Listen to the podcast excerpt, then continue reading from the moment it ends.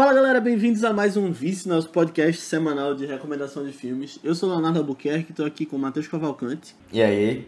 E Aninha Guimarães. Oi, gente.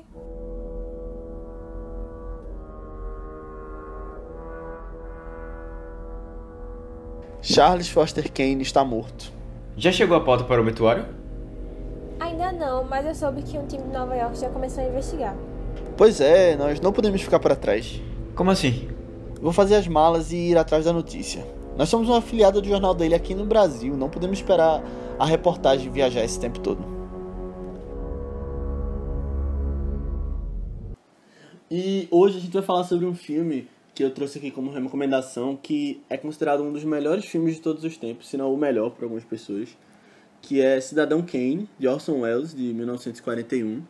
É, eu nunca tinha visto esse filme até algumas semanas atrás, era até uma um filme que eu tava devendo assistir, e aí eu fui ver e gostei muito, e resolvi trazer pra gente fazer uma discussão aqui é, mais é, calorosa sobre o filme, mas queria saber o que vocês dois acharam, vocês já tinham visto, o que, é que vocês é, perceberam sobre o filme como um todo, antes da gente partir direto pra ele. Ah, lembrando que esse podcast vai ser cheio de spoiler, então corra pra ver Cidadão Kane. Se você ainda não viu, é uma boa você ver, porque é um filme bem uh, relevante, todo mundo fala sobre, então assiste depois vem ouvir o nosso podcast. Isso. A primeira vez que eu, fiz, que eu vi Cidadão Kane não faz muito tempo também não, foi no início do ano. É, justamente por ser desses filmes bem conhecidos, assim, tipo, fala muito, ah, um dos melhores filmes do cinema, ou o melhor filme do cinema. E aí eu adiava um pouco para assistir, né? Mas aí esse ano, ah, não, quer saber, eu vou ver esse filme. E, ah, eu amei ele, eu adorei. Eu não tinha muita ideia sobre o que era, não, só que, tipo, era sobre a vida de um cara. Mas, sei lá, o jeito como foi construído, até a vida dele, todo o mistério de Rosebud, tipo, eu amei tudo do filme. É, então, eu, eu, eu assisti por causa de Léo. Eu, lógico que eu tinha ouvido falar, mas eu... Sabe você vai adiando esses filmes, assim, mais clássicos pra, pra depois, vai adiando, vai adiando. E aí, eu, a gente fez, eu fui assistir e eu também realmente não fazia muita ideia do que do que era a história. E assim, depois que eu assisti, eu fiquei meio um pouco assim, pensando sobre toda essa repercussão que ele já tem o filme e como eu poderia trazer isso pro podcast, sabe? Eu acho que eu fiquei, acho que é a primeira vez que eu fiquei um pouco preocupado, porque é, é um filme muito importante em vários aspectos. E eu acho que se ele é considerado dos melhores filmes, é porque ele tem que ser bom em tudo. Em todas as áreas, sabe? E aí você é, tem que estar tá, tipo, atento. Não é uma vez só que você vai ver o filme que você vai perceber toda a grandeza dele, né? Você tem que revisitar.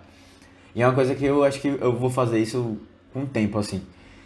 Mas eu gostei da indicação, acho que valeu muito a pena. E é realmente é importante, foi importante. E quem gosta de cinema é daqueles que tem que estar tá na, na lista, assim, sempre. De tipo, de ver, de quer, que quer ver ou de que de já viu, assim, porque realmente ele é um, um, um grande filme a lista de filmes para ver antes de morrer. Isso. é, exato. É, e ele é grande em vários sentidos, né? Assim, você vê o estilo de filmagem dele, o jeito que ele estava tão à frente do seu, do seu tempo, né? Naquela... Nas... Em vários aspectos, de fotografia, de uh, jeitos de filmar. E a gente vai falar um pouquinho disso mais à frente no podcast, mas um outro... Uh, outro motivo pelo qual ele é tão grande é que ele estava muito relevante no momento histórico que ele estava, né? Fora da, do aspecto de filme mesmo. E eu acho que, assim, o filme é de 1941, mas eu acho que fica muito mais fácil entender essa repercussão toda quando a gente sabe a história de duas pessoas que estavam por trás. Tiveram uma batalha tremenda por trás das câmeras, pra, na época que esse filme foi lançado, que são, primeiro, William Randolph Hearst, que era um magnata da mídia na época. Ele veio de uma família rica, uh, tinha um dos maiores jornais dos Estados Unidos. Tentou ser candidato a prefeito, governador de Nova York e presidente. Inclusive, ele chegou a ser eleito para o Congresso dos Estados Unidos, mas até hoje ele é o deputado da história com maior taxa de faltas na história dos deputados americanos. Só acrescentando uma coisa também, ele tinha uma influência muito grande em Hollywood também. Isso. E, tipo, acho que ajudou até um, um até um estranhamento, né? Porque o filme, acho que ele, ele parou algumas vezes, ou tentaram barrar o filme algumas vezes, porque realmente ele era uma pessoa influente, e, assim, tinha gente conhecida lá, e, e ele estava todo tentando é, fazer com que não rolasse mesmo. Isso. Uh, o William Hearst, ele era basicamente o cidadão Kane da vida real. Isso que eu quero dizer com tudo isso, dessa histórico dele. Ele tinha uma casa em Los Angeles, igual ao Xanadu, uma mansão, né? E... Bom, ele tinha uma raiva muito grande por esse filme, vindo muito de um momento que ele soube quando o filme estava sendo produzido, como eles retratavam a esposa dele no filme. Na vida real, a esposa dele era uma atriz que ele forçava a fazer uns papéis mais dramáticos, só que ela era muito ruim. E ele botava ah, ela direto no, nos jornais dele tentando é, fazer propaganda e tal.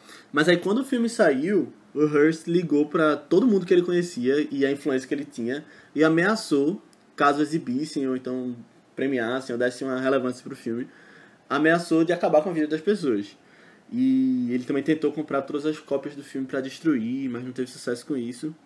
Uh, ele criticava Orson Welles, acusou ele de ser comunista no jornal e tal.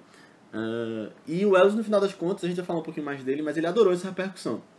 Ele sugeriu que o estúdio exibisse o filme em tendas na rua, falando o filme que não querem que você assista. E no final das contas a crítica foi toda dividida com relação a esse filme. E voltando a falar especificamente sobre a história de Orson Welles antes de fazer esse filme, uh, ele é um cara que cresceu muito na vida artística, ele tinha vários talentos. Começou fazendo peças em Nova York, ele levava uh, histórias consagradas de Shakespeare para pessoas comuns. Era a missão que ele queria estar tá transmitindo com relação a isso.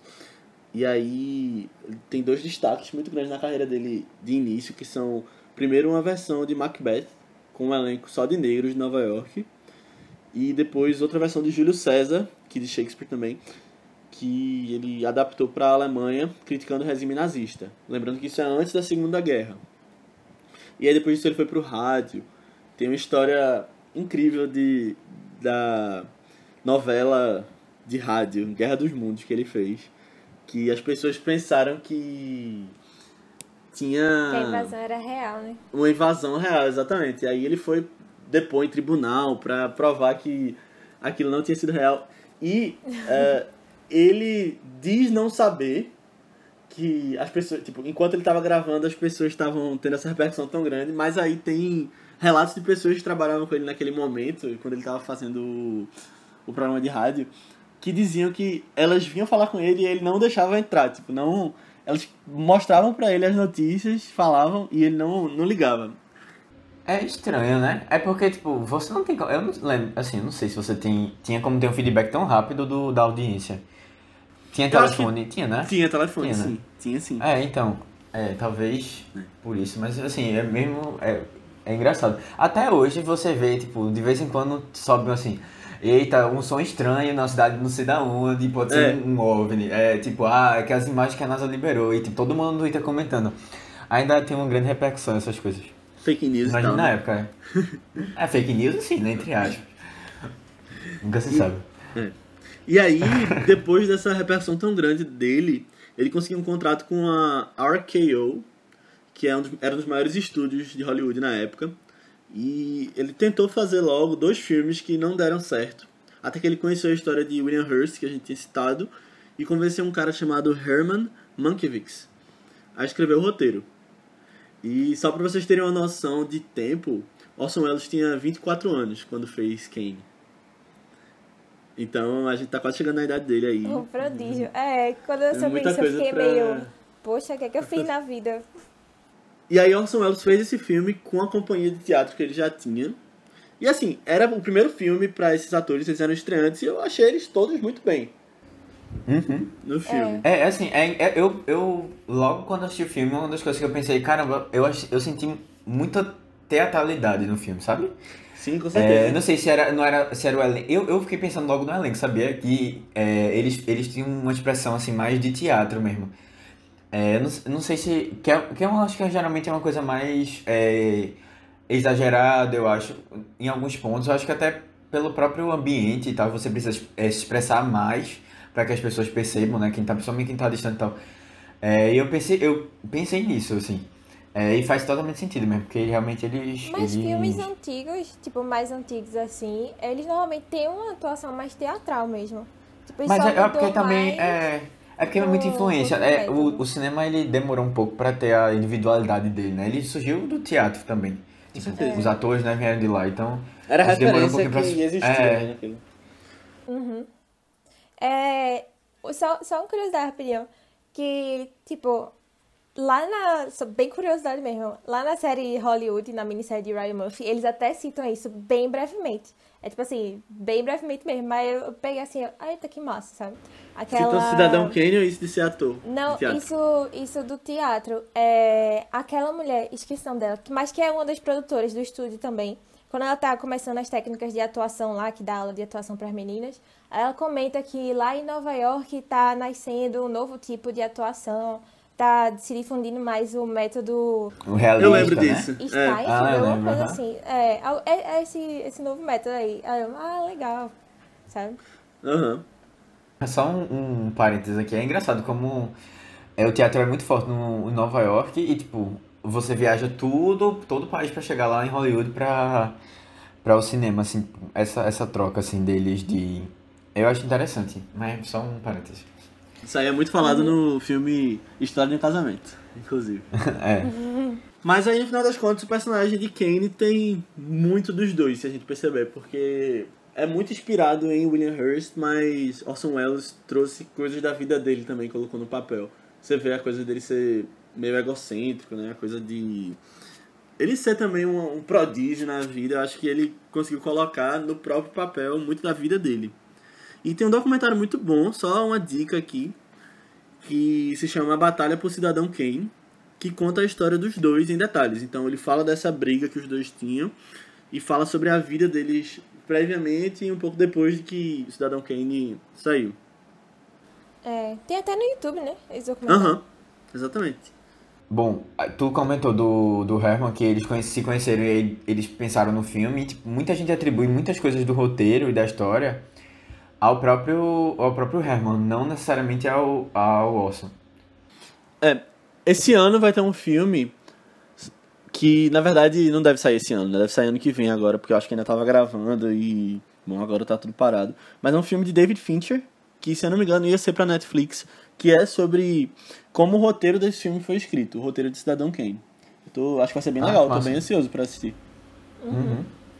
E uma outra coisa que foi importante pra, assim, pra história do filme, pra tudo que aconteceu com ele, é que o que não ocorre nunca é o estúdio deixar livre a pessoa pra produzir.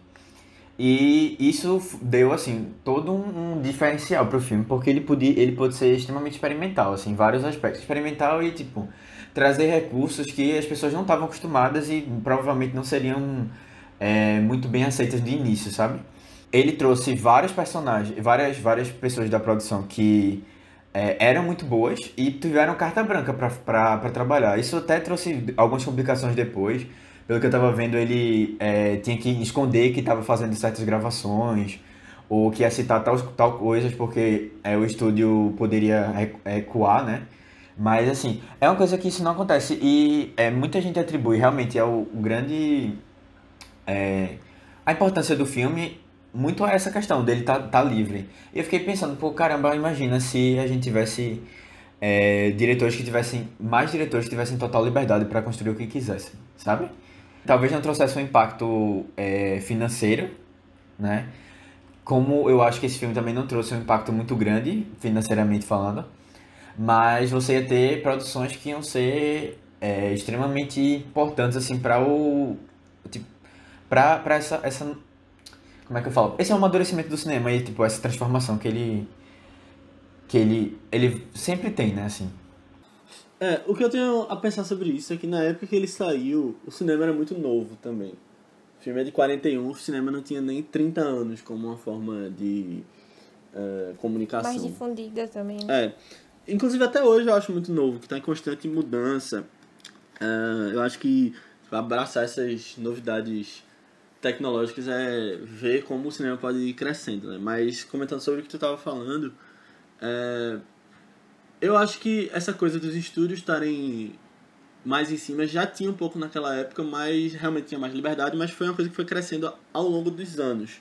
Até porque hoje o cinema é bem mais um negócio do que ele era naquela época, né? Então, é, acaba que filmes são commodities, né? As pessoas assistem filmes, eles são produtos que estão ali para serem vendidos, apesar dessa, de ser uma obra de arte também. Tem essa dicotomia muito grande. E eu vejo que hoje a gente tem filmes mais de estúdios grandes, e aí você tem Warner, Disney, Universal, esses mais conhecidos, falando do mercado americano, mas e a gente tem filmes de distribuidoras menores, filmes mais independentes, que eu vejo que dá para ter uma dá para ter uma liberdade um pouco maior, mas não são os filmes que têm ditado como a indústria tem funcionado. Você tem um Moonlight que ganhou o Oscar, mas são casos um pouco mais isolados. É... E aí eu vejo que grande parte dessa liberdade tem sido dada para produções mais baratas, que cortam mais custo, e muito na televisão também. Eu acho que hoje a gente tem visto uma, um advento da televisão substituindo o cinema, principalmente muito por causa do streaming também, e a HBO veio muito forte nos últimos 20 anos para mostrar conteúdo de qualidade é, um pouco mais original. Mas eu concordo contigo que, apesar de que não fizessem muito dinheiro, uma, obras que dessem um pouco mais de liberdade ao diretor ou ao produtor, né, que tem mais é, tem mais voz no, no filme, essas obras teriam uma teriam um, um, um prestígio artístico maior.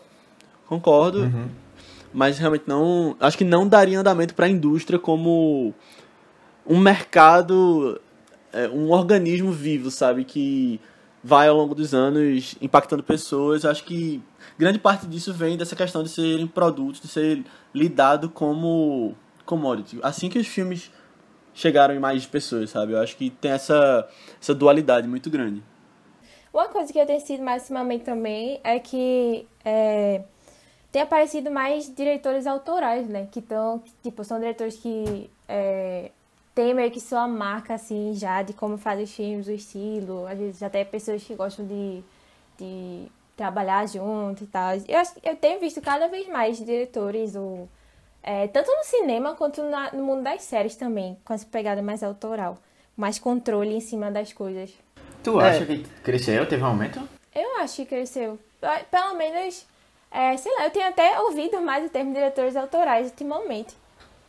É, então, ao longo dos anos, no século XX, teve uma, um conceito que cresceu muito, chamado auteur, em francês, autor, theory, que é a pessoa que tem um controle sobre todos os aspectos da sua obra de arte, e aí, é, por exemplo, o direção, roteiro, edição, direção de arte, tudo é feito por aquela pessoa, como um Alfonso Cuarón fez com Roma alguns anos atrás, mas que foi crescendo muito mais depois dessa dessa época dos estúdios, sabe? Porque nessa época do, da década de 40, por exemplo, os estúdios eram muito fortes, as pessoas eram contratadas pelos estúdios, os atores eram eram empregados dos estúdios e faziam muito do que o estúdio demandava. E aí os autores maiores foram começando a surgir ao longo do século XX.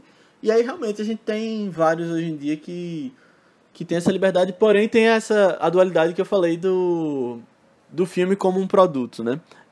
Uhum. mas assim, de qualquer forma, eu acho que esse, esse filme, o, o Cidadão Kane, ele já traz essa, essa.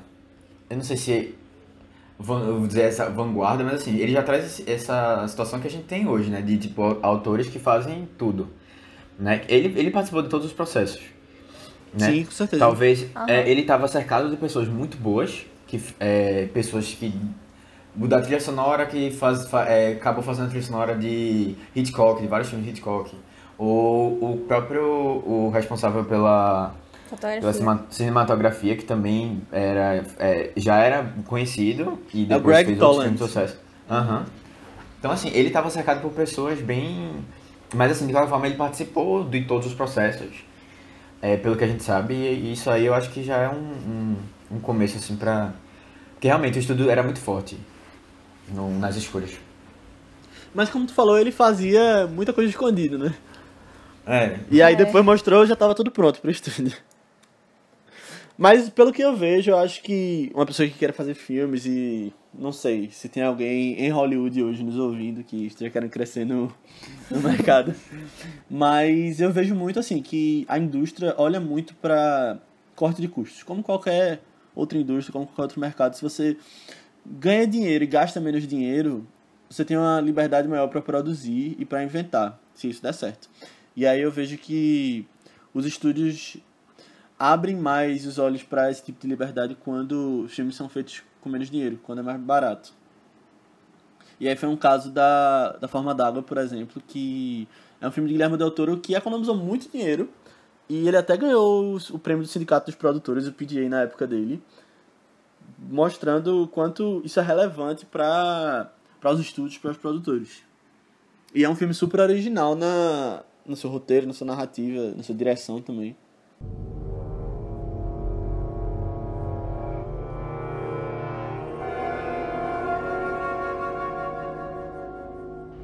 Rosebud. O que isso quer dizer? Foi a única peça que faltou na minha investigação. Mas sei lá, acho que não é importante, né? Pois é, eu pensei nisso. Os americanos do jornal estão quebrando a cabeça com isso, mas o que nós conseguimos coletar já deu um material bem denso. É, pô, isso deve ser besteira.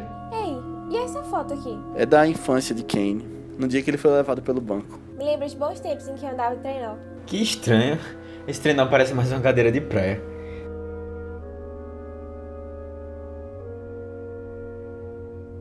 A gente já começou uma discussão legal, mas deixa eu contar só um pouquinho da história pra gente contextualizar. O filme conta a história do Charles Foster Kane, que era pra ser uma criança normal, mas a mãe acaba é, ganhando um- uma região que tem ouro de uma dívida e é, ela se torna rica, né? E ele, o filho ele acaba sendo levado para ser criado para cuidar desse dinheiro todo e do, das posses que ele tem e pelo banco, né? Ele é criado pelo, pelo banco sabendo que ele já vai ser uma das pessoas mais ricas do mundo, tal, porque ele- realmente a mãe conseguiu uma fortuna. E é, é, é, é engraçado porque é, o filme ele já começa. A gente já sabe o, o fim, né? Tipo, ele começa com a morte dele. E o jornalista do Inquirer, que era o jornal que ele tinha, que ele era dono e que ele era editor, tá tentando montar um- uma história, né? De tentar montar um, um, um especial, assim, pra falar da vida dele, né? Depois da morte dele. e tal. É, montar, é, montar um- um- uma homenagem também, assim. E eles fazem um- uma homenagem um pouco simples, meio é, só com fatos, fatos, fatos. E aí ele é, pedem para que o jornalista ele vá atrás e busque mais a fundo para descobrirem quem é esse, o Ken, né?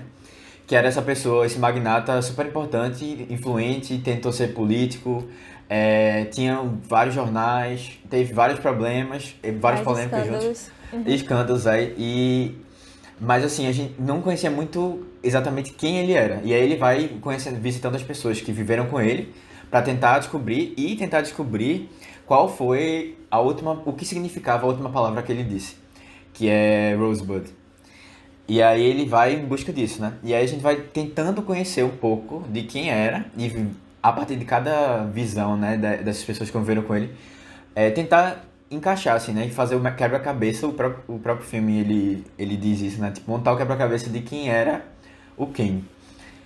É, e aí a gente vai se aprofundando e, e vendo que ele tinha, um, ele, tinha um, ele tinha vários problemas, assim, mas também tinha é, várias questões interessantes para ser abordadas, assim, da vida dele. Logo nesse início tem uma coisa que eu gosto que só, que é a gente já vê logo toda essa homenagem a ele, né? Então, tipo, tudo que vai ser contado depois sobre a vida dele, assim, a gente meio que já teve um spoiler nas primeiras Já cenas. sabe o É. que esperar, né? Quando as É. coisas forem acontecendo. E eu, É eu legal acho que isso foi uma novidade que o filme trouxe, assim, eu não sei se... Mas essa coisa de você já adiantar tudo e fazer um... um- o, é, as- o final seu comer, sabe? Já é uma, uma coisa assim meio, Aham. meio inovadora do filme. Eu É, acho massa a não que. linearidade. Isso, exatamente. Que ele vai e volta, né? Tipo, na história. Coisa que a gente vê acontecendo hoje em dia com algumas pessoas, tipo Christopher Nolan, por exemplo. Mas, e Tarantino. E, Aham. E com certeza eu acredito que surgiu aí.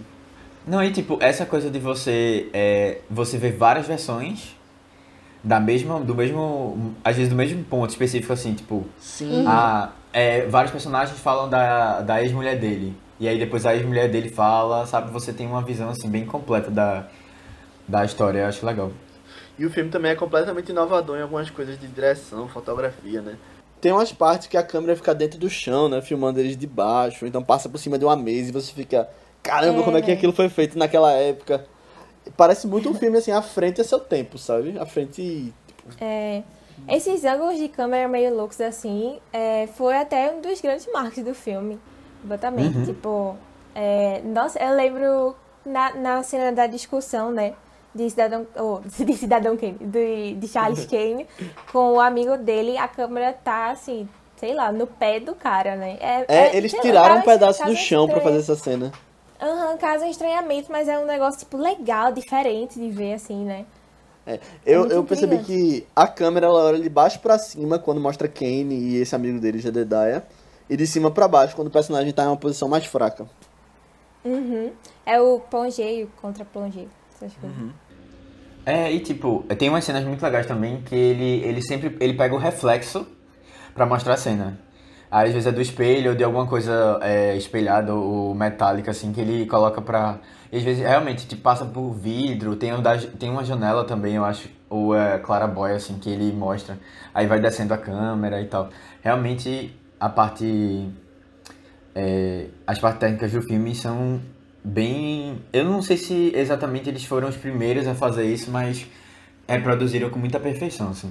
Tem uma Enfim. cena que eu acho incrível no início, que a primeira vez que mostra a segunda esposa dele, que a câmera tá vindo, aí mostra uma placa do teatro dela, e aí você já sabe o que é, tipo, quem ela é, o que, é que tá acontecendo ali. E aí a câmera vai por dentro de um pedaço de dois metais assim, aí passa por cima do de uma, da clarabóia, como tu falou, e entra pra mostrar ela. Acho muito muito legal. Uhum. Uhum. E ele trouxe uns toques também que eu acho que depois foram muito bem aproveitados pelo cinema noir. Né? Porque nessa época ainda não tinha tantos filmes noir, que vieram mais no primeiro da década de 40 e tal. Acho que ele pode ser até considerado o primeiro, ou um dos primeiros. E, assim, É. filme noir é um dos meus gêneros favoritos de filme. Então, eu acho É, muito legal. Não, ele tinha um jogo, um jogo de luz e sombra, sombra. muito interessante, é. E assim, você ele dá uma dramaticidade muito grande pra, para as cenas. Essa, essa- às vezes o rosto do Kane tá meio apagado assim e depois em um certo momento da cena ele aparece. Fica claro, ou, ou outros personagens estão mais assim pra destacar uma coisa ou outra. Eu acho bem, bem legal. Justamente esse jogo, assim, de é, brincar mais com a sombra nas cenas também, né? Cara, isso é Uhum. algo muito diferentão, assim, pra época. Porque a gente é acostumado, acho que até um pouco mais hoje em dia também, é mais acostumado com só tudo muito iluminado, assim, sabe? É muito interessante Sim. quando você vê o nosso mar de sombras, assim. É verdade. É uma coisa legal do filme que ele, ele pelo menos popularizou e assim, trouxe de uma maneira muito boa é esse recurso de você ter, uma, ter cenas em que várias coisas acontecem. Eu não lembro qual foi o filme que a gente Sim. falou sobre isso aqui no podcast, mas eu tenho um outro filme que a gente é, pontuou isso, mas que ele consegue é, realmente trazer você ficar perdido, né? Pra onde eu olho.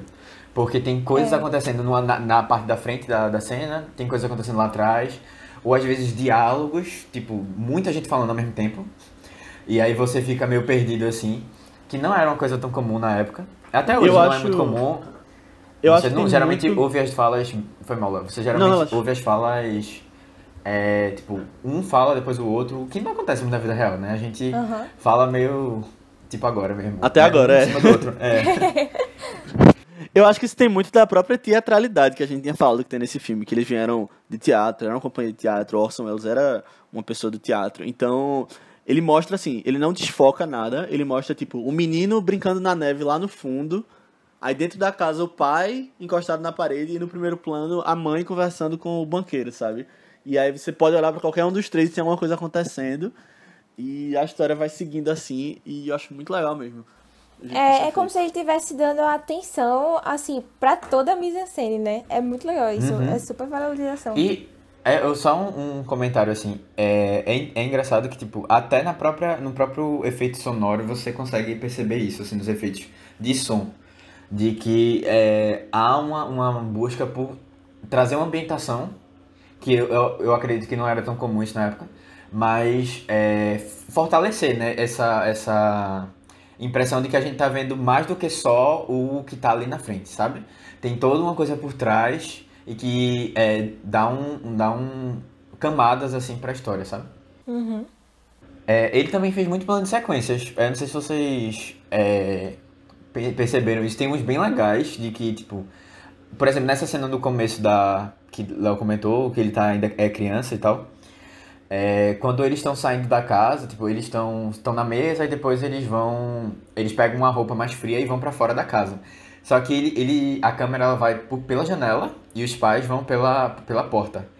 E aí, assim, tem um momento em que você não, você não vê a troca de, de roupa deles, mas aí você eles já trocam, tipo, a câmera continua e eles vão lá para fora para conversar e tal. É bem, bem legal, tem, tem várias coisas assim. É, tem, nessa mesma cena tem. Não é necessariamente um, um truque de edição, mas assim. A, quando a câmera tá vindo nessa conversa, ela passa por cima da mesa e aí mostra depois a mãe sentando à mesa. E você não sabe como o, a pessoa da câmera passou por cima da mesa sem levantar a câmera. E aí depois eu vi que isso aí foi feito com uma mesa que ela desmontava e montava. Então a câmera estava na frente, ele passava, e aí quando a câmera ia mostrar a mesa, eles montavam a mesa, tipo, dois pedaços voltavam e ela sentava. É, eu tinha visto. Eu tinha visto isso aí antes de assistir Cidadão Kane. Aí toda vez que eu vejo essa cena eu fico reparando.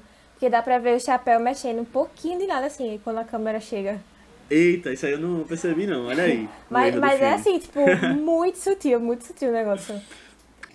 Ainda nesse negócio de um take só fazendo a cena, tem uma parte que ele tá destruindo o quarto da esposa quando ela sai. E é muito legal porque aquilo ali foi feito em uma tomada só. Tipo, eles não regravaram, foi tipo. Ele foi e a cena foi feita tipo teatro mesmo. É, e aí eu vi que as mãos de Orson Welles saíram dessa cena sangrando, que ele tinha cortado em alguma coisa que ele tinha quebrado. E aí ele saiu dessa cena dizendo que realmente tinha sentido aquele, aquele sentimento que que quem tava. Uhum. Foi, ele quebrou, parece que um, um osso da perna. E fora isso ainda arranhou a mão e teve problemas assim, parece que ele tipo ficou dois, dois, duas semanas ainda gravando, mas aí tem umas cenas até que ele tá de cadeira de roda. Porque quando ele tá mais velho, né? Não sei uhum. se, aí ele tá andando, ele é empurrado pelo, pelo mordomo da casa. E aí ele, tipo, e fora isso, né, as, as coisas que ele tem que fazer mesmo de diretor, né? De diretor, de, de. Bom, de todas as coisas que ele fez. Aí ele foi gravando assim, de. Porque ele não conseguia mais. Aí realmente só foi um take mesmo essa cena. Outra coisa que eu acho bem legal no filme é a edição. E uma das cenas que eu acho que mais dá pra sentir isso assim, tipo, meu Deus, que eles são muito incríveis. É a cena do café da manhã, que eles estão discutindo, né? É, é, como é? Charles Kane e a esposa dele, Emily. E aí a gente vê o relacionamento deles meio que decaindo com o tempo, né? Em questão de, tipo assim, dois minutos a gente vê essa, o topo, né? Quando eles tinham acabado de se casar, até ficar muito frio. E eu acho incrível que a cena termina ainda com um leve detalhe de que ela tá lendo o jornal é, do rival. Eu acho tão incrível isso. Eu só peguei na segunda vez que eu vi. Meu Deus do céu. Eu percebi isso e é realmente muito bem feito. Você vai vendo o que o diretor coloca pra gente sentir, né? É, eu não sei se vocês perceberam, mas a mesa vai ficando maior também, eles ficando mais distantes. É, eles vão ficando. Vai chegando mais objetos entre eles, é. né? É, tem uma coisa que lembrou, sabe o que? O Diabo Veste Prada. Quando que ele, ele, vai, ele vai cortando as cenas, tipo, e é aquela, aquela, aqueles cortes que a gente tinha elogiado no Diabo a Espada, que tipo, você vai cortando e aí muda a roupa da pessoa, e vai cortando e tal. Hum. É, e tem uma, é, é, nessa cena específica ele, eles vão mudando, assim, é, é bem. Assim, acho que tem uns aspectos a mais até nesse filme. Porque as cenas são contrapostas, né? Tipo, e aí você vai. É, ela vai uma entrando na outra, e aí mostra o jornal, e mostra outra cena, e mostra tal, e vai, vai assim, mas eu achei legal, que dá um dinamismo massa pra cena também. Uhum. Uma coisa, um outro aspecto legal do filme, eu gostei da maquiagem, sabia? Eu, eu, eu gostei de como eles foram envelhecendo, assim. Envelhecendo, é. é não, só, não só o próprio Ken, mas os outros personagens ao redor também. Vou, é, eu fiquei pensando é, ah, será que vai, fazer, vai ser um personagem mais velho que vai fazer, tipo, ele vai ficar mais velho? Ou vai, vai pegar outro, outro ator pra fazer e tal, como é que vai ser? E aí eu, eu gostei, eu achei que ficou interessante, assim. É muito bem feito mesmo. E parece com Orson Welles quando Orson Welles envelhece. É? É muito eu legal não vi isso. foto é. dele, antigo, não, mais antigo. Mas eu já vi ele falando que nem quando ele era o mais jovem no filme, era ele mesmo, tem maquiagem ali. E ele fala que ele nunca se achou tão bonito quanto ele viu no filme ali. e, e aí o momento que é ele de verdade é um pouquinho depois, tipo, não é o mais jovem possível, ele tipo, tá um- já tá um pouco mais adiantado na vida. Uau. Porque, tipo, ele assumiu o jornal mais ou menos com a idade que tinha, né? Uns 25 anos. Foi, mas eu Talvez acho que ele parecesse mais quando mostra né? ele mais velho, é. Eu não sei exatamente em que ponto do filme é isso. Não sei, talvez naquela festa deles, que tem as mulheres dançando, eu não sei. Não, é só uma referência que eu vi. Eita, lá vai eu citar escocese de novo. É, juro, Vai. foi mal. né?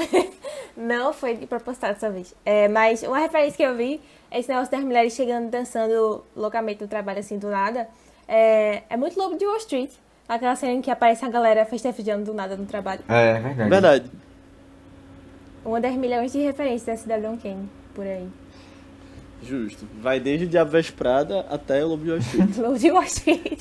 Não, mas eu acho que é o filme que, tipo, realmente todo mundo viu e, querendo ou não, já tá na... É.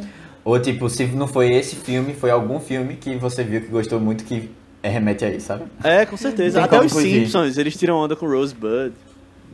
Tem Ah. Não, é assim, um, só mais alguns outros pontos, assim, de, de trilha sonora que eu acho que parecem muito comuns ou óbvios hoje, mas que não eram tão comuns na época. É, essa questão, teve um momento que ele vai, quando ele tá sendo, sendo candidato, né? Que ele vai estar tá pra uma audiência bem grande, assim, num- como se fosse um, um teatro, sei lá, alguma coisa assim. E ele, logicamente, eles não pegaram todas aquelas pessoas pra estarem lá, né? Mas assim, tem um efeito, quando você vai focar nele, tem um efeito sonoro que é, hoje é básico pra gente, né? Que é de bater palma, a galera atrás e a gente pensa que tem gente lá, porque a gente ouve as pessoas batendo palma, ovacionando e tal. E é um recurso que não era muito usado, não, porque geralmente eles pegavam é, o filme, era praticamente só o que foi gravado na hora, né? Então as falas eram na hora, tal, os efeitos do som, tudo na hora. E aí ele trouxe algumas novidades pra edição mesmo do, do som. E até uma coisa, algumas coisas assim, tipo, de mostrar emoção. É, que, pelo som, por exemplo, ah, tem uma cena que a, a segunda esposa dele é, começa a jogar, bate, jogar as coisas e ele fica meio. É, tá meio assim, com raiva.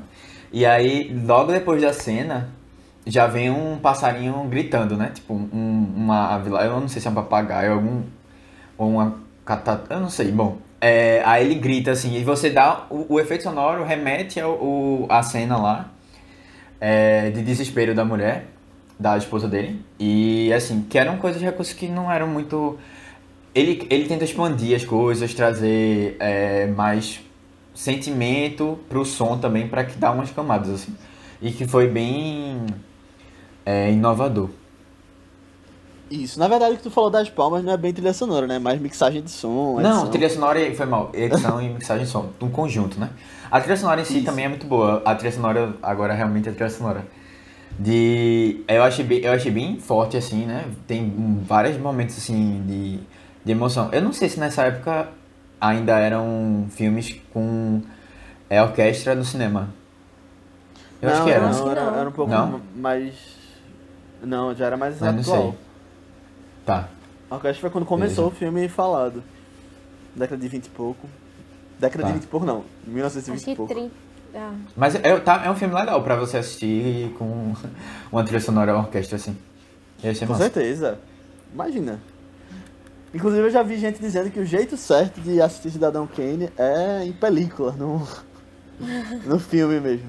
Na verdade eu não vi gente falando, tem em Billions na série, eles falam isso. Aí é mais fácil de conseguir, né? Quando você é bilionário. realmente. Bob Axelrod. Mas uma das coisas mais conhecidas desse filme é a fala do início, que meio que determina a história como um todo, né? Que é Rosebud, que foram as últimas palavras dele. Mas tem muita gente que diz que isso aí é um erro de roteiro.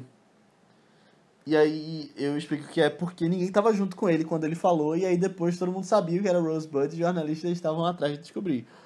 Mas eu acho que dá pra pensar que, tipo, tinha algum empregado com ele, que ouviu. Acho que não tem tipo, tanto motivo para cair em cima disso, não. Mas eu acho engraçado que é uma coisa que as pessoas criticam nesse filme, hoje em dia. Ah, nunca me perguntei isso, nunca. Não, é, eu também não me atentei não, isso não. O, eu, fiquei, eu fiquei pensando, caramba, acho que eles não vão mostrar o que é o Rosebud pra gente ficar assim. Porque eu pensei, deve ser uma coisa irrelevante. E assim, aí no final das contas o que a gente queria saber mesmo era quem era o Kane, sabe? Aham. E, e aí, tipo, que era o principal mesmo. Que aí o jornalista passou por tudo aquilo pra conhecer o Kane. Aí, eu- isso na minha cabeça, né? Aí depois a gente vê o filme, o final e aparece. E eu olhei pra aquilo e disse, o que é aquilo, velho? Eu pensei, eu juro que eu pensei que era uma cadeira de praia. Sabe aquelas cadeiras de praia de madeira? Eu não sei se vocês vão pensar. Aí eu, eu acho que vocês vão ligar, mas assim, veio muito aquela imagem. Porque é um negócio assim, tipo, de madeira ao redor, assim. Juro A vocês, mensagem do filme é que ele gostava velho. muito de ir pra praia. E eu, tipo, não, não tem sentido isso. não- Bom, deve ser alguma Oxi. coisa, vamos pesquisar pra ver o que é. Juro a vocês. Pera aí, Menino, Matheus, eu me liguei na hora que porra. apareceu. Não, é. sério.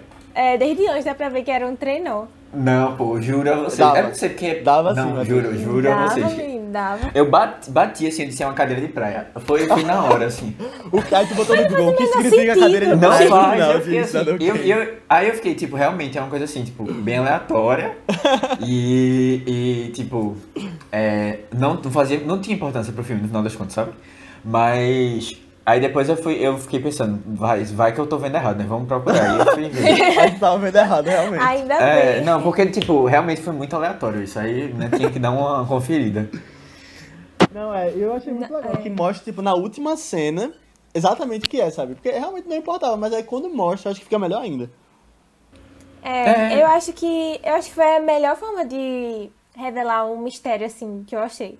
Porque tipo, não sei, eu acho que podiam ter terminado de outros jeitos assim com esse negócio de Rosebud. Podiam ter, sei lá, o jornalista podia ter descoberto e podia ter rolado de uma forma mais lá, expositiva assim. Mas eu acho que isso é assim, um detalhe na última cena do filme, sei lá, é um, e é um detalhe que tipo o filme não precisa falar mais nada. Eu acho que vendo a gente já entende tudo que Rose, Rosebud representa, assim, também pra ele. E aí, nossa, eu adorei. Foi bem sutil, assim, e eu adorei. É, eu acho que tu falou, né? Teve significado, eu acho. É, É, pra história. Porque você sabe que era uma, era uma coisa memória da infância dele, então você vê toda essa coisa traumatizada dele, dele não conseguir, né? Dele ter perdido aquele espaço que ele tinha, aquela convivência e tal, e ter, é, nunca ter superado. E aí você também vê que aquilo ali é jogado no fogo, e tipo, ninguém dá importância. É, porque, né, ninguém nem sabe o, que, o valor daquilo e tal, e assim, é um pouco do. Eu acho que aquela cena assim conta muito do filme, como um todo, sabe? Verdade.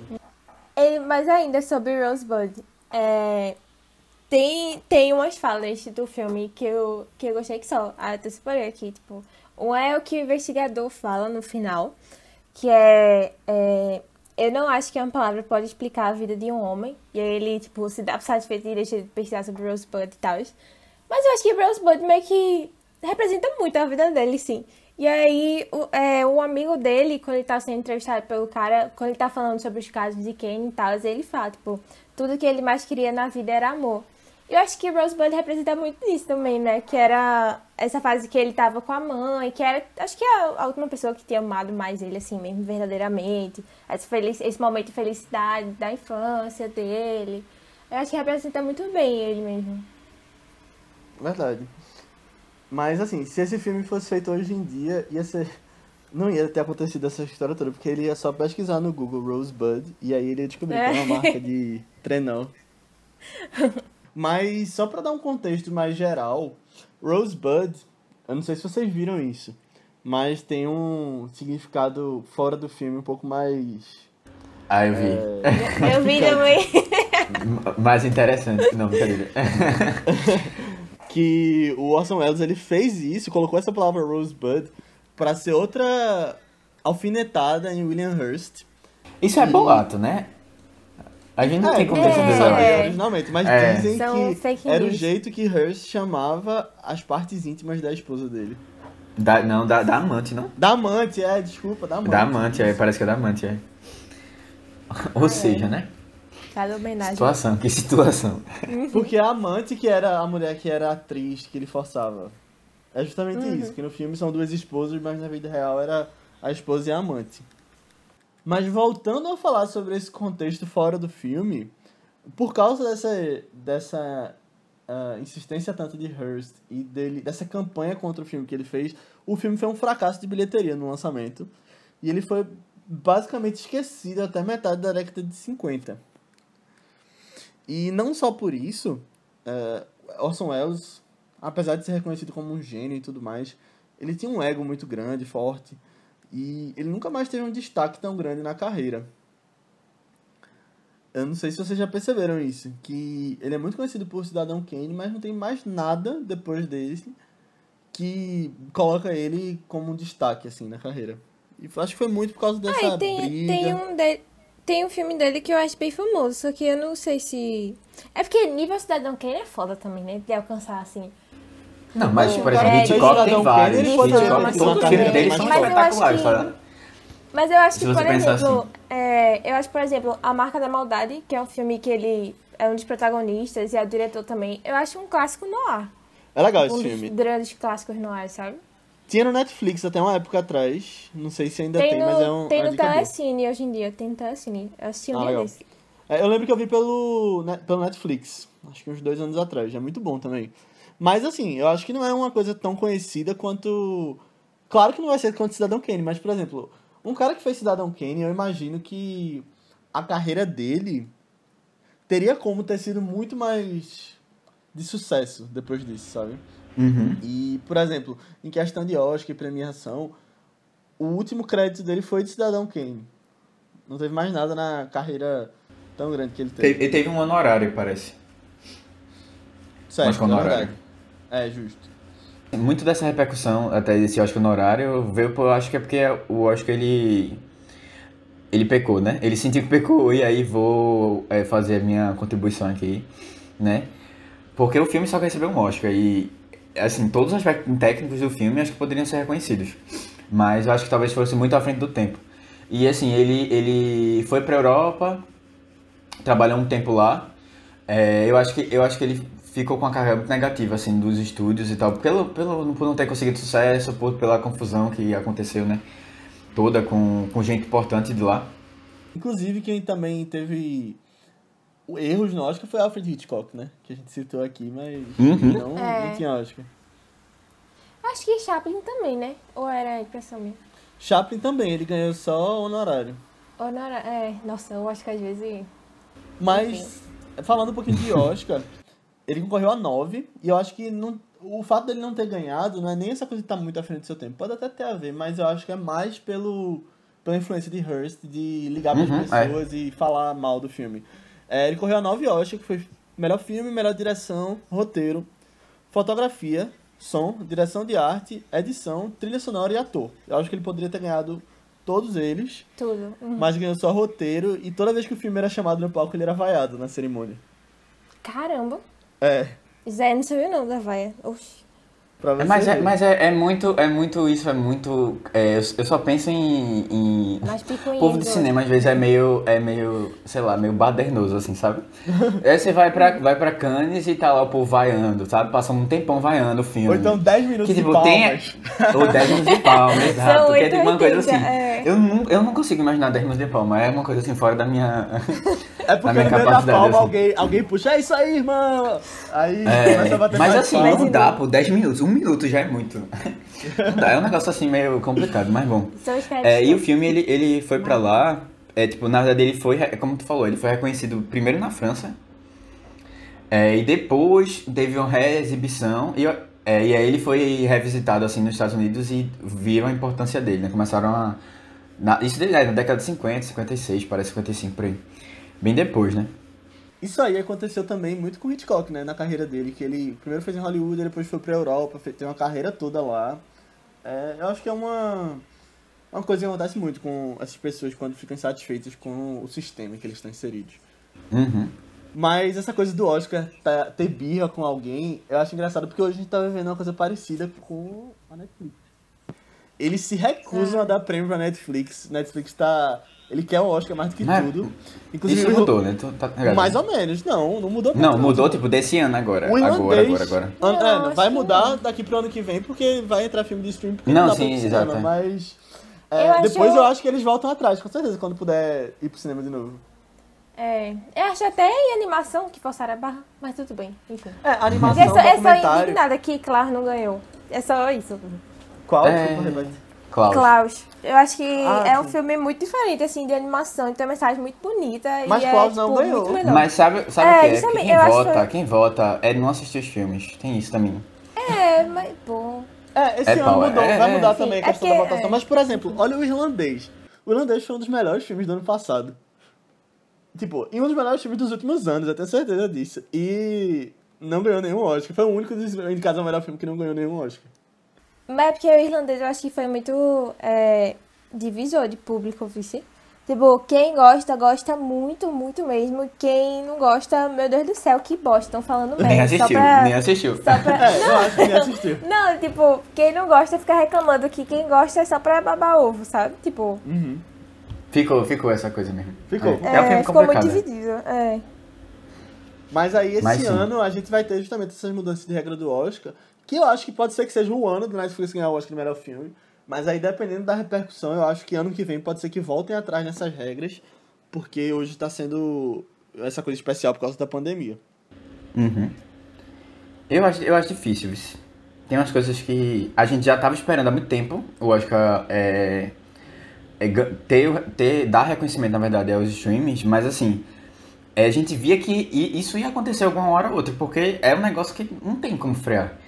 E o que aconteceu agora? Uma aceleração desse processo, sabe?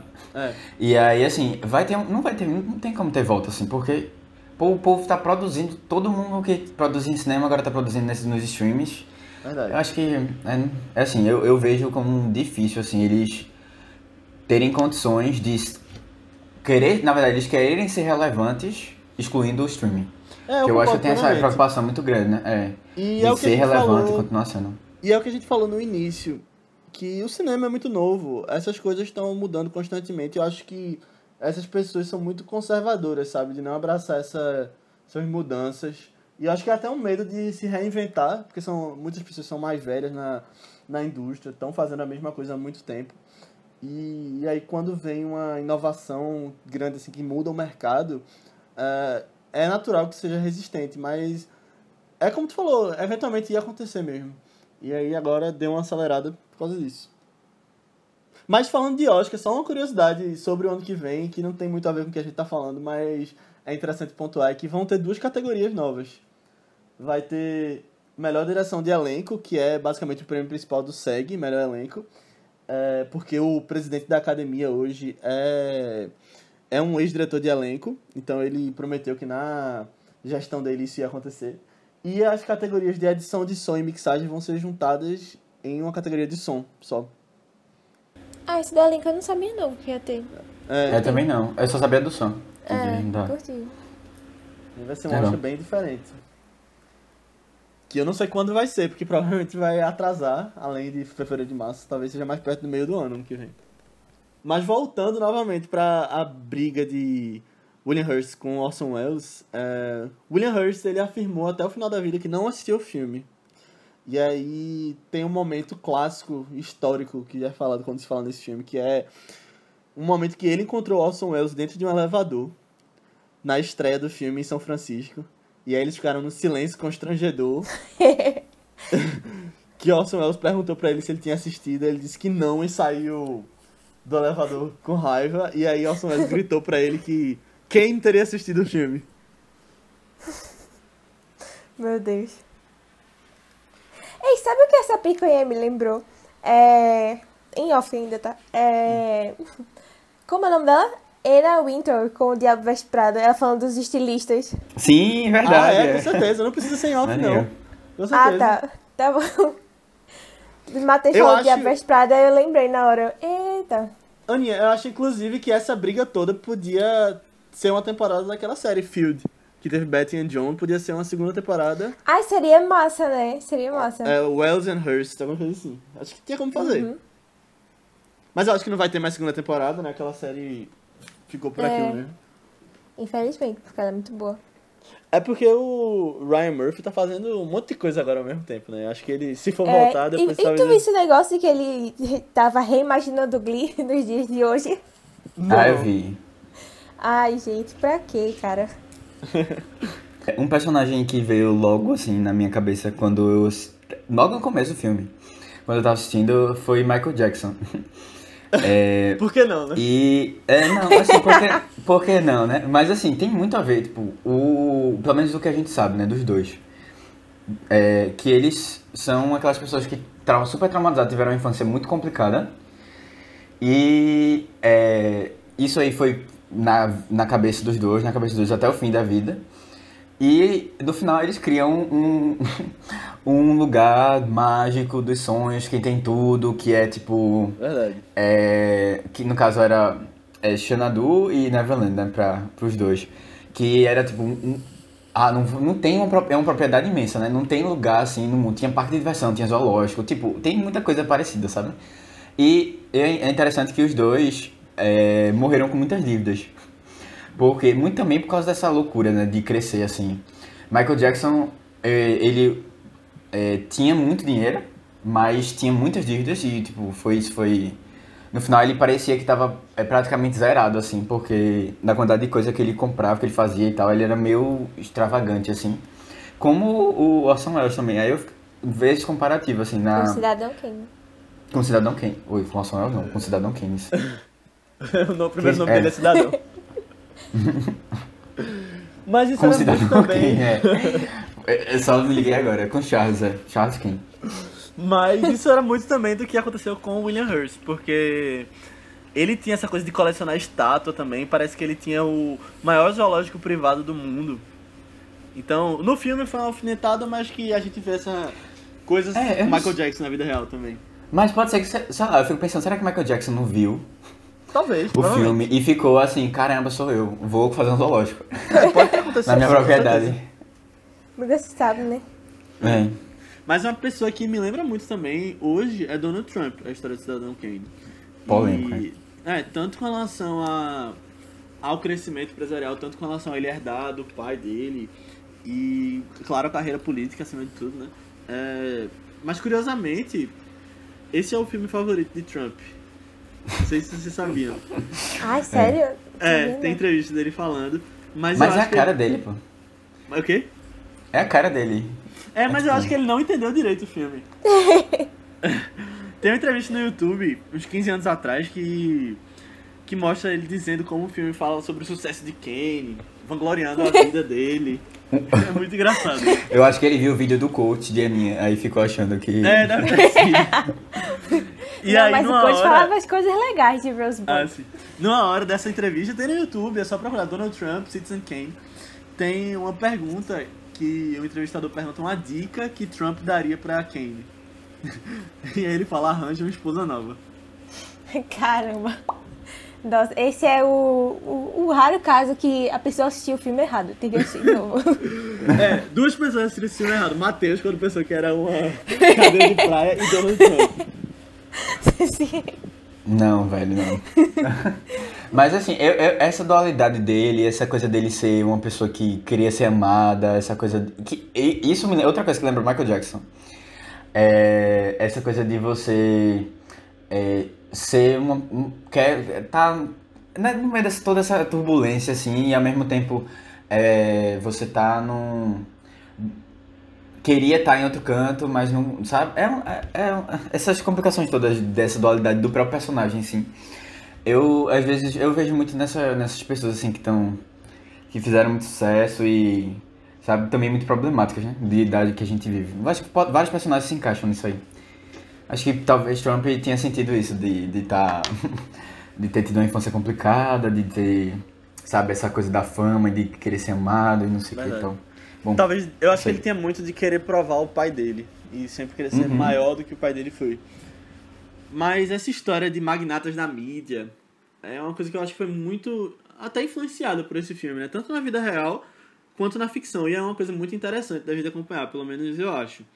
É, tem um outro documentário chamado Muito Além de Cidadão Kane, que é um documentário brasileiro que conta a história da Globo e sua influência na sociedade do século XX.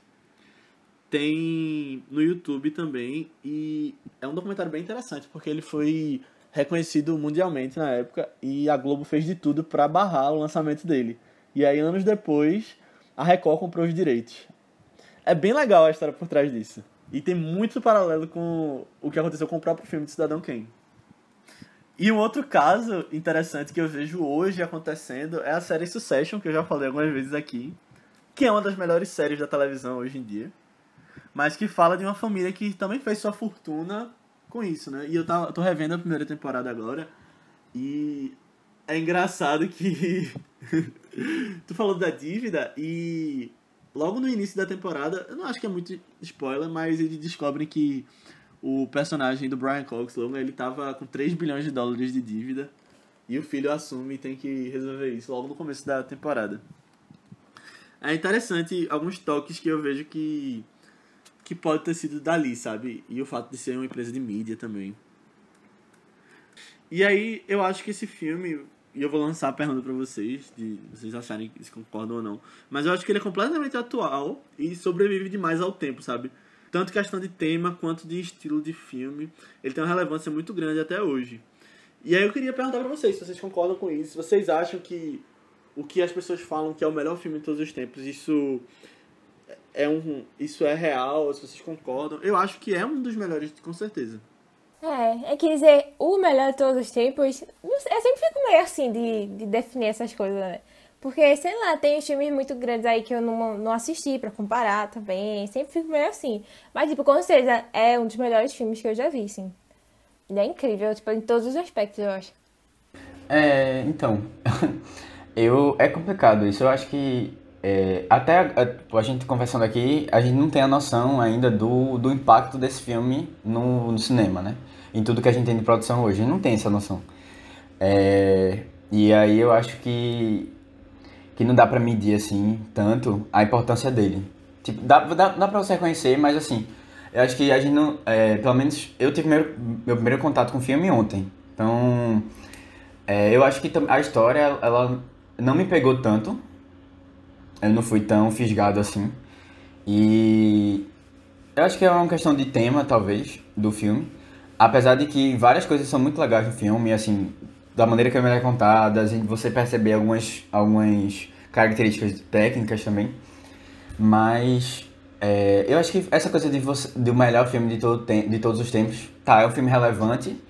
E é isso aí, pronto, acho que a gente tem que focar nisso. Mas eu acho que cada um tem uma experiência com, com, com filmes e acho que isso dá muito mais importância do que outros fatores. É, então, assim, eu não, eu não tive tanto apreço, assim, tipo, é, pela história, sabe? Não foi uma coisa que me tocou tanto, então... Não Caramba. sei, mas dá pra reconhecer que é um filme... Pelo, pelo, pelo menos do que a gente discutiu hoje, do que a gente pesquisou e do, do assistindo o filme, dá pra perceber que ele é um filme que trouxe muita coisa legal e é, ou popularizou muita coisa. Mas eu não sei se... Tipo, é, é um filme, complicado. É um filme legalzinho, né, Matheus? Não, assim, é, é, não, é, é porque tem cenas muito boas e tal, mas a história em si não é uma história que me pegou muito, sabe? Entendi. Uma, uma... É, eu acho que eu só discordo mais do ponto que tu falou que não dá pra ver as grandes referências dele. Eu acho que não dá, dá, dá pra, pra ver, ver, mas tipo. Dá pra ver em todos os cantos, praticamente. Mas assim, tipo, é mais o impacto mesmo disso, a gente só sente, tipo, a gente não, não é, pelo menos eu acabei de ver o filme, tipo, você vai perceber coisas que você vai, via em outros filmes que estavam lá, sabe? Que você não, não tinha reparado. Ou ainda não dá para ter uma dimensão muito grande de do como esse filme é impactante. Pronto, é um exemplo que eu vou citar aqui, Metrópolis. Eu assisti Metrópolis acho que foi ano passado. E é, beleza, aí você assiste, aí você tem algumas referências, tal, você pensa, eita, é, ah, tem um aspecto aqui de ficção científica que lembra tal coisa, ou tem um aspecto tal. Mas aí depois você vai vendo que os filmes que você vai assistindo que você já remete diretamente, sabe? Ou indiretamente. E aí você vai percebendo quanto o filme foi realmente. Ele impacta mesmo, sabe? Porque ah, é, influenciou não só na. Tipo, Westworld mesmo tem umas coisas que lembram, sabe? Star Wars tem coisa que lembra. É, Metrópolis, é, Blade Runner tem coisa que lembra, sabe? E aí você vai vendo essa. toda essa. Mas Mas tu não sentiu o impacto de Cidadão Kane? Tipo, eu acho que dá pra identificar Não, tem não eu acho que você sente um também. pouco, mas assim, eu acho que você vai. É, é uma coisa que você vai, vai crescendo isso. E aí, por isso que eu, que eu coloquei a questão do seu melhor, ou seu mais influente. Eu acho que a gente vai começar, eu pelo menos vou começar a perceber mais influência a partir do momento que eu for vendo outros filmes e for remetendo a eles, sabe? E é, lógico que você. Eu, eu li sobre, todo mundo falava que era muito influente e tal, mas assim. É uma coisa que eu acho que eu vou sentindo ainda, o aspecto pra ser, pra ser considerado o melhor filme, sabe? Ou o filme que pelo menos foi mais importante. Eu não, eu não tenho como dizer isso agora dele, sabe? Mas eu acho que a Talvez não pela experiência. Mas eu acho que a grandiosidade dele vai um pouco além disso, sabe? Eu acho que até a própria história, tu falou que não se sentiu impactado. Não, assim, não se que impactado, mas assim, não, Além não é desse que... fato de influenciar tanta gente, ele já é um grande filme por si só, sabe? Não, minha eu, eu, eu, eu, acho que a história tem. Eu comentei no podcast que eu vários pontos altos assim da história. Mas eu acho que não foi um filme que é, me pegou muito assim. Eu, eu não sei se é o estilo ou a história em si, de. é, ah, vamos contar a história de um magnata aqui e tal, que. E passar por vários pontos assim, acho que não me pegou. Não, não foi uma. Foi a cadeira de praia, não foi, Matheus? Fala a É, É, é. Não, Tu se olhou fosse a cadeira falou, de praia, talvez tivesse sentido. pego mais, mas depois eu descobri que não era. não, não sei, velho. Mas eu, eu não sei, eu acho que eu não tô conseguindo é, explicar isso pra vocês. Mas o filme, eu gostei do filme, mas eu não achei que o filme foi, me tocou muito, sabe? Tudo bem. Pronto. Você pode ter sua opinião. Ela tá Não, errada, é- mas não você é, pode ter. Não é, não, é uma, é- não é uma opinião, é, uma, é um sentimento, assim. o filme, é, ele... Tem filmes que você acaba se apegando, ou, tipo, realmente, é, sei lá, são importantes pra você, sabe? Não, eu achei o filme... É um filme, pra mim, foi um filme mais de... é, De aprender alguma coisa, de... de aprendizado, estudo, de, tipo... Do que um filme que... De entretenimento, sabe? Bom, É, ok, não, tudo bem, eu discordo. Eu acho que é super entretenimento pra mim. Eu até tenho vontade de ver de novo. Mas não é Apesar uma de questão, pra acho que não é uma questão de discordar e concordar, tá ligado? É uma questão individual, eu acho, nesse ponto. É, Não, mas eu então- acho que, tipo, vocês acham, vocês acham que existe é, o melhor filme do mundo? Eu acho que não existe isso. Ah, existe um É. melhor filme pra você. Tipo, É, Pronto, muito- exato, exato, exatamente. Mas aí é uma questão mais individual. E não, e, assim, eu não levaria em conta aspectos técnicos necessariamente pra você escolher isso. É um filme que lhe toca, tá ligado? Mas eu acho que vai muito daquela coisa que muita gente critica, que é tipo, botar filme pra brigar, tem gente que é contra o Oscar, porque não se, não se deve comparar a arte. Eu acho isso besteira, tá ligado? Eu gosto de ver essas discussões. Gosta eu da gosto de treta. ver. É, tipo, por Não, mim, eu- eu acho que- eu acho super que- gosto de ver arte bot- sendo botada pra brigar. É, não tem Não, esse eu- purismo tão grande, não. Não, mas eu acho, eu acho que dá pra você botar ela pra brigar assim e tipo. Mas cada um vai ter o seu, a sua visão da história, sabe? E aí, Concordo. no final das contas, é, Uhum. tem um, umas, umas peculiaridades que só cada um que vão sentir, assim, que vão perceber e tal. É, exato. O que- E aí no andar da história, você tem que pegar uma amostragem da população que, tipo, várias pessoas gostam mais de um tipo de filme do que de outro. E aí você diz, tá, esse aqui é o melhor filme porque várias pessoas acham que ele é o melhor filme. Tipo, pra fazer listas, pra entrar na história. E aí é o que acontece, sabe? Mas no final das contas você tem o seu filme favorito e eu tenho outro e é individual, sabe? Isso aí não deve ser levado É. tanto em conta. Eu, eu acho que, tipo, no final das contas, o, o que que faz esse filme ser tão grande é muito é, do- das pessoas que levaram esse filme adiante, tipo, é, viram o filme e se inspiraram nele, e aí foram construindo outros. Isso aconteceu muito com esse filme, pelo que dá pra gente ver. Então, assim, dá pra gente sentir, né, no- nos filmes atuais, e que teve realmente uma influência. Então, eu acho que é muito. A importância dele, assim, ele ser o maior é muito por isso, por, por ele ter inspirado outras pessoas a estarem aí fazendo. Vocês acham que daria pra ter uma continuação hoje? Tô brincando. mas assim, só pra trazer essa relevância de hoje em dia, eu acho que. Eu falei isso brincando, mas eu acho que poderia ser feito hoje tranquilamente, do mesmo jeito. Tipo, claro, com inovações tecnológicas, mas a mesma história daria pra ser contada hoje em dia, eu acho. Não, eu acho que se o filme fosse feito assim, com essa todo essa, esse cuidado técnico hoje, tipo, repetindo alguns aspectos assim, porque eu achei que eles são. Até hoje a gente fica impressionado quando você vê uma câmera passando por, por meio de um vidro Sim. assim. Tipo, não é? É, é uma coisa meio, oh, caramba, que massa. Até hoje você acha isso impactante. E eu veria até a E- repercussão de fora acontecendo hoje. Tipo, se um filme falasse sobre Trump. É, isso é muito real na minha cabeça. Tipo, se Não, o tema é muito falando- atual mesmo. É. E, tipo, tem uma coisa que eu, eu nem comentei aqui, mas eu tinha notado, que é- tem uma hora que ele fica assim, a população achava ele é, fascista e o pessoal da, da, da economia, assim, do, de, de Wall Street achava ele comunista. E aí eu ficava, tipo, caramba, isso é o Brasil hoje. tipo, é, você não, se você, você é, tipo, jogado assim pra esses dois, sabe? Ele é, ele é bem atual o filme. É. O tema é atual.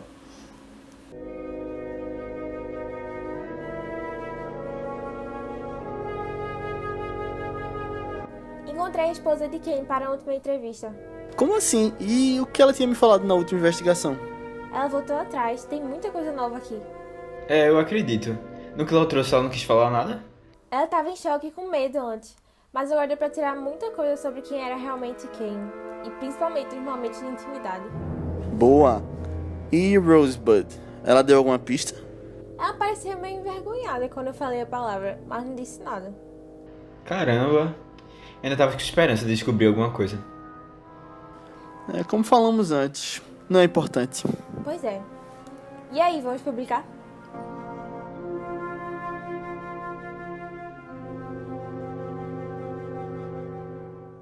Mas, pessoal, a gente vai finalizar aqui nossa discussão sobre Cidadão Kane. Eu agradeço a todo mundo que ficou ouvindo e eu acho que foi muito rica a nossa conversa, teve muitos pontos que a gente tocou, então eu peço para que, se você tiver gostado, para que você mande para alguém que vai curtir também, que alguém que viu o Cidadão Kane ou alguém que você acha que vai gostar de Cidadão Kane e ainda não viu. Uh, vem falar com a gente também nas nossas redes sociais, a gente tá como ViceBR, tanto no Instagram quanto no Twitter. E para complementar essa discussão, você pode falar com a gente no nosso grupo do Telegram, que é aberto para os ouvintes. A gente expande um pouco do que a gente vem conversando aqui, do que a gente vem conversando aqui com as pessoas que escutam. Então é só pesquisar também por ViceBR no Telegram. Além disso, você pode vir conversar com a gente nas nossas redes pessoais. A gente tá. Matheus, qual é a tua? É Matheus com TH, BC23, tanto no Twitter como no Instagram. E a Aninha? No Instagram eu tô como Underline Guimarães e no Twitter como Marvelous MS Ana. Isso, eu tô como Léo A. Albuquerque, tanto no Twitter quanto no Instagram. Mas antes da gente se despedir, a gente quer falar um pouquinho sobre o filme da semana que vem, que vai ser uma indicação de uma pessoa que tá vindo como convidada. Alguns programas atrás a gente falou sobre um podcast que a gente conheceu, que é o Sessão às Seis, que é feito por Lucas, e a gente convidou ele para participar do Vice, e ele trouxe a sugestão de um filme da Pixar, que eu, na minha opinião é o melhor filme da Pixar, que fala sobre emoções de uma menininha e uh, como essas emoções conversam no seu dia a dia e mudam constantemente ao longo do crescimento dela. É um filme muito bonito, que é Divertidamente. E, bom, semana que vem a gente vai falar e a gente vai estar também junto com ele em uma edição do Sessão às 6, que é o podcast dele. Na verdade, a gente já uhum. teve, né? Que a gente gravou antes e já deve É. ter lançado. Exato. Então procurem lá o Sessão às 6, que é um parceiro da gente. Então assistam divertidamente, ele tá disponível na Netflix. E semana que vem a gente se vê. Tchau. Tchau, tchau. Tchau, gente! Tchau.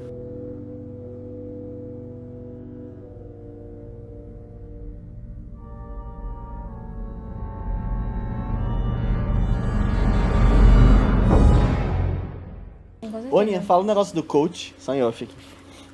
Ah, eu, ta- eu tava vendo um vídeo agora de manhã, Matheus, de, de, sei lá, significado de Rosebud, essas coisas assim, pra outras interpretações.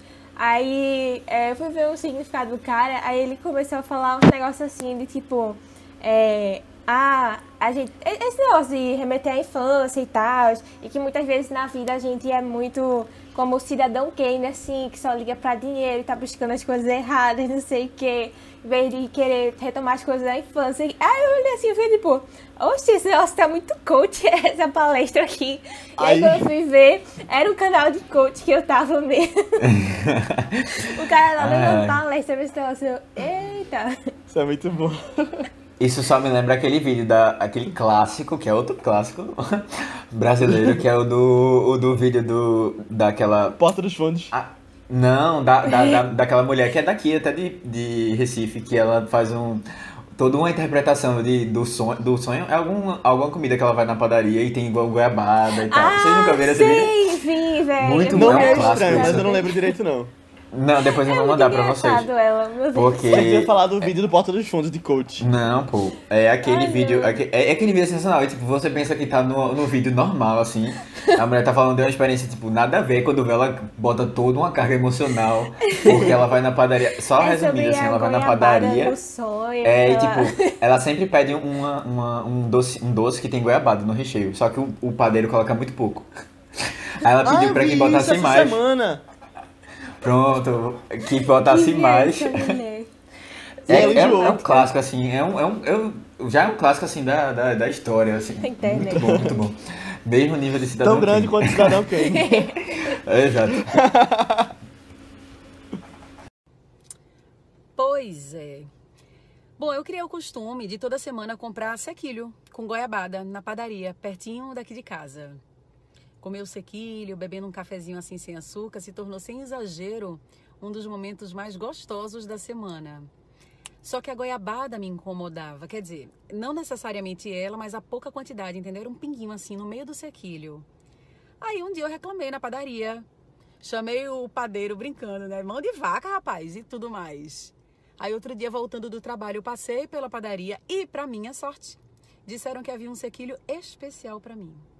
Lá estava o meu sonho num sequilho de um real. Quase que completamente assim, coberto de goiabada. Chegando em casa, preparado o café e toda a ritualística necessária para eu consumir o meu sequilho, ocorreu que eu não comi nem a metade. Enjoei na segunda mordida. Doce demais. Chegava a dar náuseas. No dia seguinte, cheguei na padaria e lá estava outro sequilho coberto de goiabada. Me ofereceram, e claro que por vergonha de dizer que eu odiei o do dia anterior, né? Eu comprei. Só que em casa eu raspei a goiabada e comi. O problema não era a goiabada, nem o padeiro. Era eu. Fui eu quem, amando o que amava, queria do meu jeito. Sem entender que eu gostava era do jeito que era. Porque se do meu jeito fosse, eu rejeitaria, enjoaria e até tentaria fazer voltar a ser como era. Entendesse? Assim a gente faz com as pessoas, gente. No início a gente ama do jeito que são. Depois que estão conosco, começamos a criticar, tentamos mudar, tentamos colocar do nosso jeito, né? Sem saber que nosso jeito são nossas projeções, pessoas que não existem e que se existissem, enjoaríamos delas. Transformamos para descartar, porque quando aquela pessoa muda, muito provavelmente quem gostávamos já não está mais lá. Enfim, essa semana eu voltei à padaria, pedi o sequilho sem goiabada, só com aquela coisinha de nada. E mandei avisar o padeiro que a receita original dele é que era boa e não a minha versão. E aí eu queria aproveitar esse momento para dizer que abençoados sejam os meus amigos, cada um com sua maneira, cada um com seu jeitinho de ser. Abençoada seja a minha família, que eu amo respeito, admiro e conservo no meu coração, com todas as diferenças naturais que existem, né, entre a gente mas com amor de sobra e com muita reverência. Bom dia, boa tarde, boa noite. Que a gente pense um pouquinho mais nisso.